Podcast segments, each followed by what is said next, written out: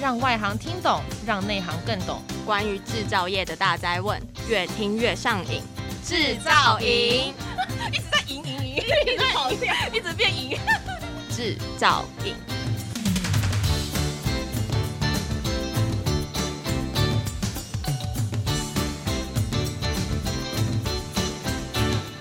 大家好，欢迎收听专门为台湾制造业推出的 Podcast《制造营》，我是主持人 Annie。Hello，我是主持人 Jada，欢迎回来。今天我们要再次欢迎来自链发射出的碧云。大家好，我是链发射出的业务江碧云。碧云，请教啊，我们听说链发啊，每一台的机器都是用嫁女儿的心情在制作，可不可以跟我们聊一下链发的企业理念呢？呃，我们江董事长就是觉得说，我们每一台机器都是像我们的小孩一样，就是我们都很用心的在制作，所以会希望说销售出去的时候是会是个好人家，可以被好好对待。那我们除了说这样子期望之外，我们也会把等于就是把小孩教育好的概念，就是我们会把。比如说，当以铜做当基础，那再加上一点油路零件、电器零件，配上螺丝、油封，然后再灌点城市，再用钣金装饰，就像是它的洋装一样，就是会变成一台漂亮的机械，让人家觉得说：“哦，我要好好的对待它的感觉。”因为我们的机器就是配置上，我们都会符合客户需求，所以不需要说客户去迎合它，它就可以做出最好的生产线。那这样子的话，其实就是希望可以大家可以好好爱护它，就不要让它太辛苦。就是客户生产的方式不会是它的极限，所以说它其实可以轻而易举的达到客户的需求这样子。那我想请教碧云呢，就是在业务层面，这你们服务过这么多的国家，你们觉得最难打入的市场是哪里？你们会怎么突破？那接下来链发又希望挑战哪一个目标跟主力市场呢？我们觉得其实每个市场都其实蛮难打入，就是不管说市场或是客户来说，其实都是需要去用心经营的。那我们觉得比较有突破性的话，比如说像十年前我们有把机器卖到日本过。那日本的话，其实大家都知道它是一个工艺要求的国家，所以说那时对我们来讲说，卖到日本就像是一个贴一个小贴纸，就是诶，我们有个小勾勾的感觉，我们进军了日本的市场，表示他们认同我们的机械。那再的话，因为我们现在有一个德国的代理，那其实可以把机器卖到德国，也是算一个大大的里程碑。因为德国的机械都不输日本，那他们俩其实都是互相较劲的。那我们有一个德国的代理，他有看到我们的。机械优点，然后愿意帮我们当那个敲门砖，把机器卖到德国，而且销售的呃成绩其实还不错，所以这部分的话，我们其实一来是谢谢代理，那再来就是也以机器为荣的感觉，我们的机器可以卖到对机械很要求的国家这样子。那再来的话，我们其实现在的话。比较难推的应该是印度市场，因为我们有反倾销的关税，大概有二十七趴的关税吧，等于是又多了三分之一的价格是要去付关税，所以客人就会觉得说价格就会被叠得很高，所以请政府啊、经济部啊，或是外贸啊这些来协助，就是看可不可以有。呃，协商的机会就是让我们可以打进这个国家。毕竟印度市场其实是一个蛮大的内需市场，我们曾经占了十五趴的呃射出机进口，所以其实算蛮伤的啦。就是我们有客人会来询问，可是因为他们问完之后看到要付的进口税金，就可能就打退堂鼓了。那目前我们要攻的市场的话，在就是可能是半克制或是全克制的机械。我因为我们就没有说指定说哦，比如说可能欧美啊，或是德国的市场，或是东南亚去做一个呃呃目标市场，因为我们呃的目标的话，我们设定是在客制化的机械。因为我们有自己的加工机，自己的比如说镭射钣金的机械，所以我们对于客制的话，我们可以自己去要求完成的时间点，不用看厂商的排程这样子。所以其实客制化机器的话的优点，就是可以完全符合客户的需求。可是因为现在很多像我讲的厂商的排程的关系，所以如果说你做客制化没办法做库存的时候，就会变成说你需要把那个交期拉很长。对客户来讲说，其实这时间就是金钱嘛。那如果说机器要等很久的话，那他们可能就是转借去别的厂商了。那我们厂区内应该有十五台加工机。所以说，我们的设备满足，那可以不用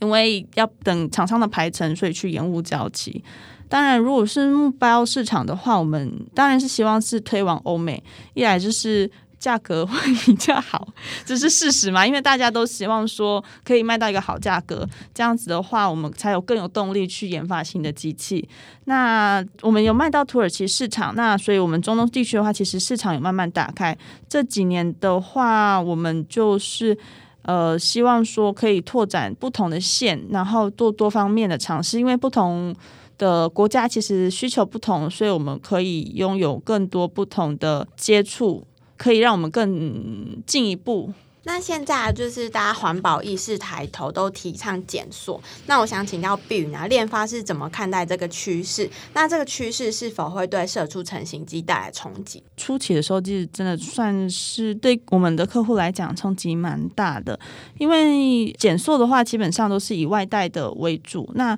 有一些客人可能原本是做一些餐盒做呃外带，可是因为减塑的话，他们可能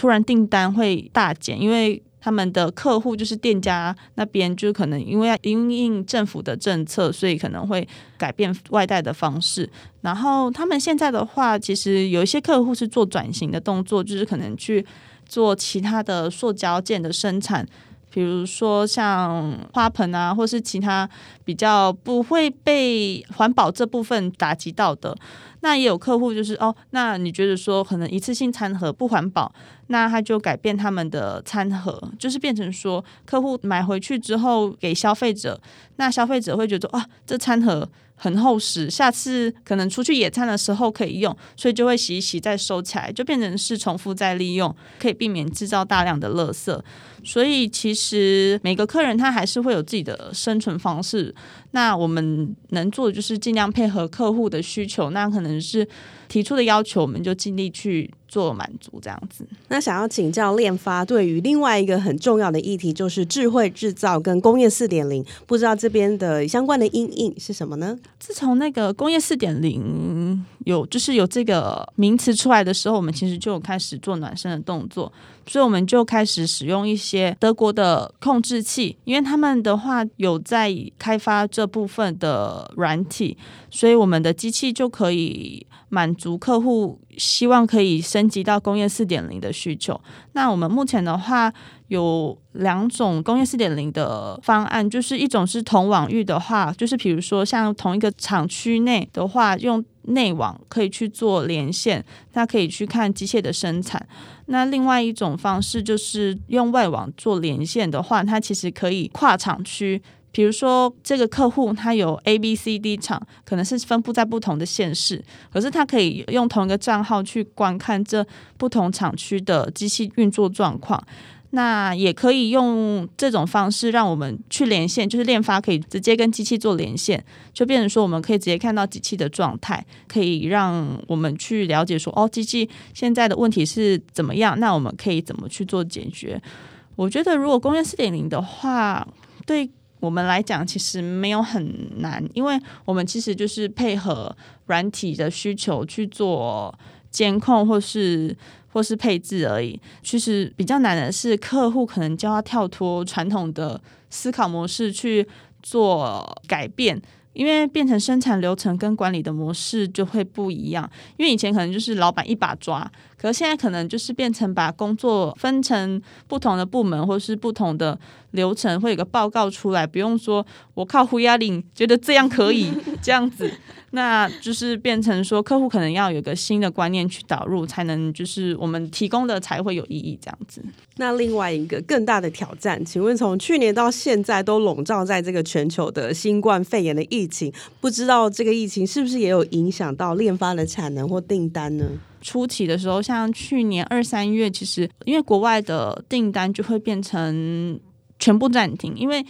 国外就是通通在家工作，或是工厂不能开，所以变成客户他们有一些呃生产线啊什么通都停摆，那没有没有供应的需求，就没有机器的需求，所以就变成说，那其实去年前半年的时候会比较淡。那后面其实大家都渐渐的习惯，然后也知道说怎么跟新冠肺炎去相处。客户开始工作之后，我们订单量其实就还行，就是还不错，就是也没有到百分之百回到以前，可是就是有慢慢成长。那其实新冠肺炎疫情改变了很多旧有的工作模式，比如说去拜访客户啊，可是现在客户当然不希望你来，谁希望你去？所以变成说我们就是用线上会议的方式跟客户开会，然后。了解说他们的需求，那我们也可以跟他讨论说，哦，你可能希望这样配置，那我们的建议是怎么样？所以变成线上会议，变成现在一个趋势。那再就是已经卖出去的机器，可能那些那个客户是新的，或者是说他第一次。使用射出机就会有那个线上教学的部分，这部分的话，其实我觉得还蛮方便的。因为如果说像以前的方式，变成是我们技师需要飞到当地去做教育训练的受训，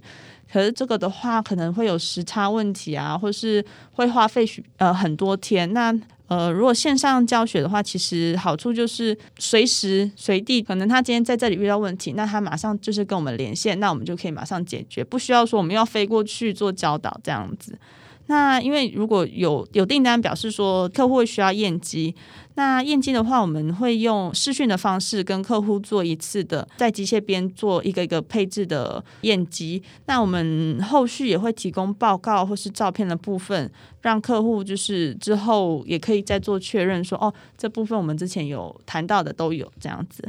售后服务的话，像刚刚讲的工业四点零的软体，其实我们可以直接跟机器做连线，那这部分就会比较方便，就是我们可以直接登入后去看说客户的机器的状态，可以马上解决说客户的问题，或是说我们的软体里面有一个请客户去下载，就是软体的一个报告。那那个报告里面也会写出，就是我们机器哦，可能这里的马达怎么了？那我们就可以请客户去做检查，就变成说，客户就算是不熟悉机械，也可以跟我们做维修，因为机器会自己跟我们说，哦，它哪里出了问题。所以客户不一定说要真的完全了解机械。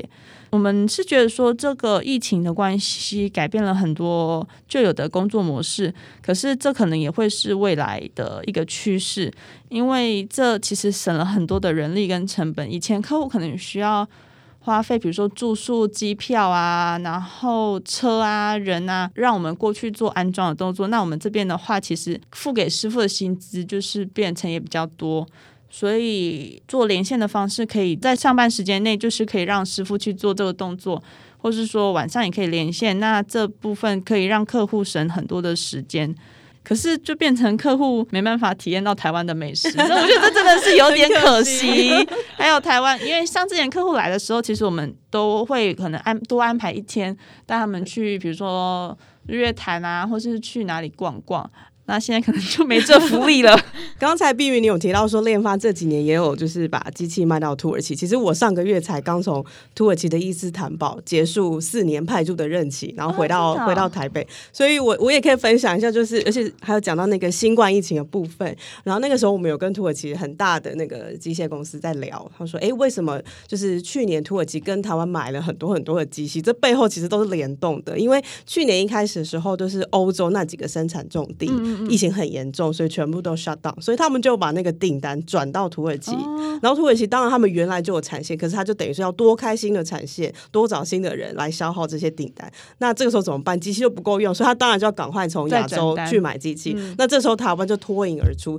第一个原因是台湾的机器本来就是那个产呃品质非常好，然后这个价格也很漂亮，所以本来就是很受这个土耳其买主的青睐。那再加上去年台湾也是都没有疫情的情况下，所以就是因因为这个原因，所以等于是说台湾也协助了土耳其，然后就是抢到很多欧洲的订单。嗯、但是我印象最深刻的是，就是那个土耳其的机械大佬就跟我分享一件事情是，是他说其实土耳其可以脱颖而出的一个关键的因素，也是因为他们非常的具有弹性。我就请他举例，他说他们在去年的疫情期间，还有就是创造了一个所谓叫做 COVID Shift，就是这一个工班都是有。确诊新冠肺炎的人，我当时以为他是开玩笑，他说是真的。他说我就把这些，就是虽然是确诊，但是他们的症状非常的轻微，就好像只是感冒一样啊，还可以工作。然后他们也是用来工作，因为这样才可以赚钱养家。所以老板就把这些轻症的患者集中，然后还是让他们继续投入生产，然后是靠这样子才从去年到今年，然后维持这个高高的产能。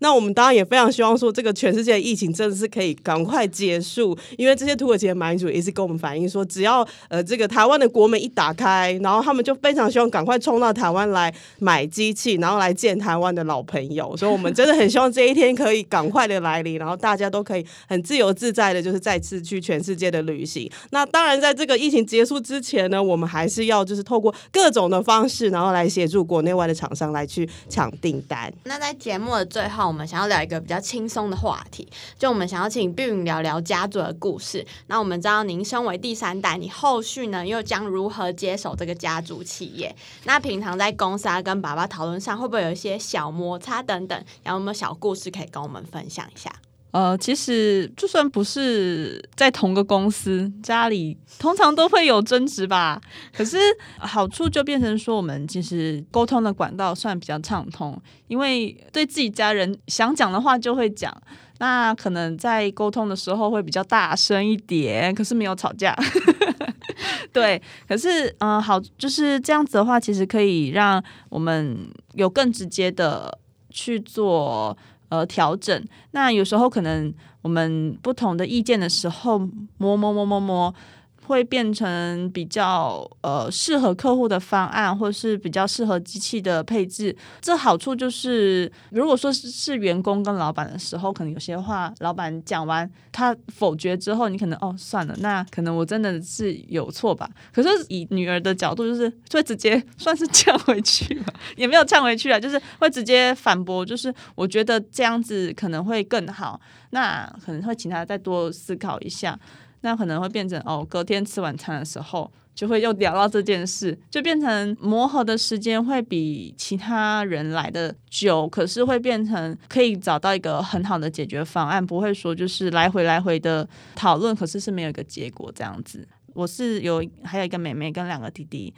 那其实我们小时候都是在家里跑来跑去，因为我们是家族企业，所以其实我们小时候的玩具就会是射出出来的一些样品。那比如说去拿那个以前阿姨的，比如订书机来玩啊，就是其实从小就是有接触到工厂里面的东西，那了解的其实会比较多一点点，也这些比较看得到说爸爸爸爸爸妈妈或是阿公阿嬷的辛苦，那会比较有就是希望可以。帮他们多做一点的心情，这样子。谢谢碧云的分享。那今年因为疫情的关系呢，Taipei Plus 以 Digital Go 的全新线上模式，我们透过各式的数位行销方案，协助厂商将品牌故事与最新机种向国内外买主宣传。那欢迎各位听众在九月二十八号到十月二十八号锁定 Taipei Plus 的官网，我们有相当多的数位活动在等着你们哦。如果喜欢我们的节目，欢迎上各大 Podcast 平台追踪制造影，每周一、三、五，我们都将更新关于制造业的相关知识。制造营，让你越听越上瘾。